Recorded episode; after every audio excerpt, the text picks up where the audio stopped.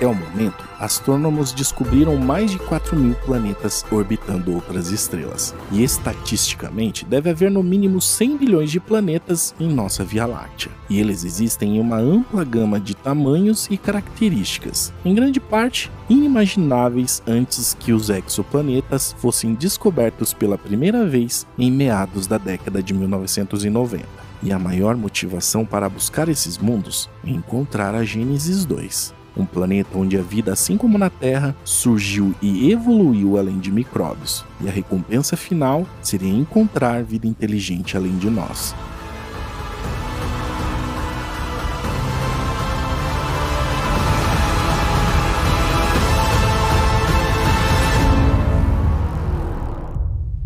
Um grande passo na busca por planetas habitáveis é encontrar estrelas adequadas que possam promover o surgimento de organismos complexos. Como nosso Sol nutriu a vida na Terra por quase 4 bilhões de anos, a sabedoria convencional sugere que estrelas como ela seriam as principais candidatas mas estrelas como nosso Sol representam a média de apenas 10% da população de estrelas da Via Láctea. Além disso, o tempo de vida delas são relativamente de curta duração. Nosso Sol, para se ter uma ideia, está na metade da sua vida útil, que é estimada em 10 bilhões de anos, e organismos complexos surgiram na Terra há apenas 500 milhões de anos, e a forma moderna dos humanos esteve aqui apenas num piscar de olhos na escala de tempo cosmológica, o que dá apenas 200 mil anos.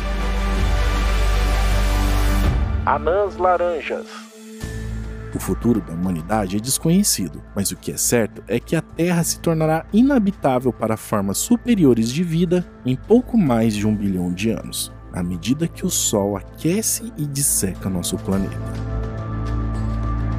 Portanto, estrelas um pouco mais frias do que o nosso Sol, chamadas de anãs laranja, são consideradas melhores pontos de encontro para a vida avançada. Esse tipo de estrela pode queimar constantemente por dezenas de bilhões de anos, e isso abre uma vasta paisagem temporal para a evolução biológica prosseguir com uma infinidade de experimentos para produzir formas de vidas robustas. E para cada estrela como nosso Sol, há três vezes mais anãs laranja na Via Láctea. O único tipo de estrela que é mais abundante e que ultrapassa a quantidade de anãs laranja são as anãs vermelhas, mas essas estrelinhas tão magneticamente ativas e extremamente mal-humoradas chegam a bombear 500 vezes mais radiação nas formas de raio-x e ultravioleta que o nosso Sol, o que faz qualquer planeta ao redor dessas estrelas levar uma surra de radiação e, consequentemente, não seria um lugar para chamar de lar para organismos como nós.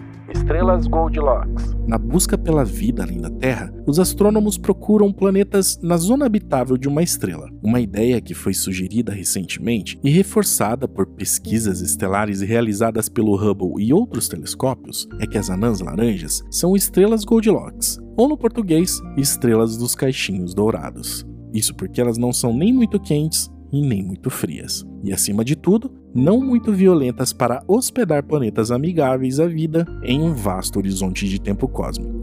Estrelas ideais. As estrelas anãs laranja, ou mais conhecida como estrelas anãs K, estão no ponto ideal, com propriedades intermediárias entre as estrelas de tipo solar mais raras, mais luminosas, mais de vida mais curta e as estrelas anãs vermelhas mais numerosas. As estrelas K, especialmente as mais quentes, têm o melhor de todos os mundos. E se você está procurando planetas com habitabilidade, a abundância de estrelas K aumenta suas chances de encontrar vida. Para começar, existem três vezes mais anãs K em nossa galáxia do que estrelas como o nosso Sol, e cerca de mil dessas estrelas estão a menos de 100 anos-luz do nosso Sol e podem servir como principais candidatas à exploração. E essas estrelas vivem de 15 a 45 bilhões de anos, em contraste com o nosso Sol, que atualmente já está na metade da sua vida útil, dura apenas 10 bilhões de anos.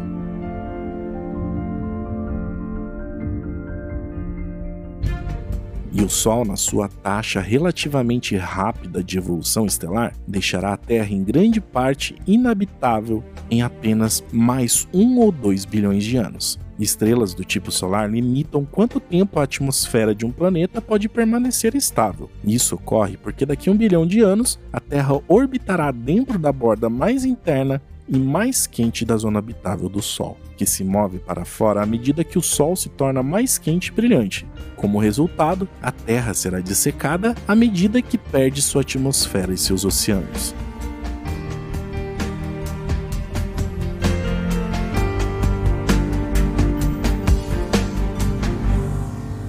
Com uma idade de 9 bilhões de anos, o Sol terá inchado para se tornar uma gigante vermelha que poderá simplesmente engolir a Terra. Lugares perigosos. Apesar de seu pequeno tamanho, as estrelas anãs vermelhas ainda mais abundantes, também conhecidas como estrelas anãs M, têm vidas ainda mais longas e parecem ser hostis à vida como conhecemos. Descobertas recentes, ao qual inclusive falei aqui no canal, da estrela mais próxima de nós, a Alpha Centauri e o planeta Próxima B, mostraram que planetas que estão localizados na zona habitável relativamente estreita de uma anã vermelha, que é uma zona muito próxima da estrela, estão expostos a níveis extremos de raio-x e radiação ultravioleta, que podem ser até centenas de milhares de vezes mais intensas do que o que a Terra recebe do Sol. Um show implacável de fogos de artifício de ejeções de massa coronal bombardeiam planetas com o sopro de plasma fervilhante de um dragão e chuvas de partículas penetrantes de alta energia.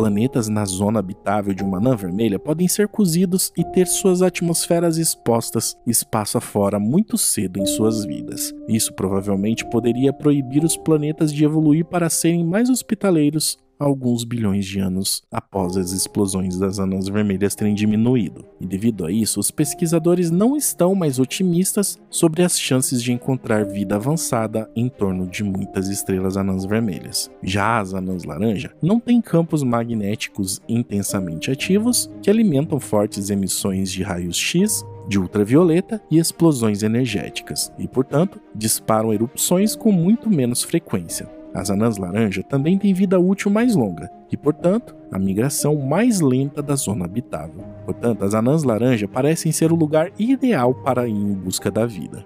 Essas estrelas permitiriam tempo para a vida altamente evoluída, até mesmo mais que nós, se desenvolvesse nos planetas. Para se ter uma ideia, ao longo de toda a vida útil do Sol, nos seus 10 bilhões de anos, as estrelas K só aumentariam seu brilho em cerca de 10 a 15%, dando à evolução biológica um período de tempo muito maior para evoluir formas de vida avançadas do que na Terra. Com base nisso, os pesquisadores analisaram algumas anãs laranja mais interessantes que hospedam planetas. Um lugar melhor que o nosso.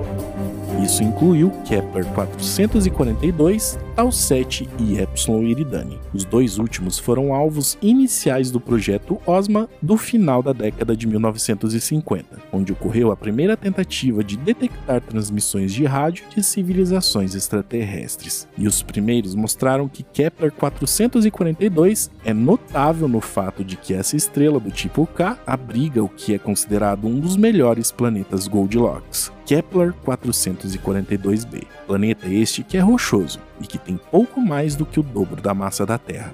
Então, o planeta Kepler 442b é um planeta Goldilocks hospedado por uma estrela Goldilocks, em um lugar ideal para qualquer tipo de vida, e isso inclui a nós, seres humanos.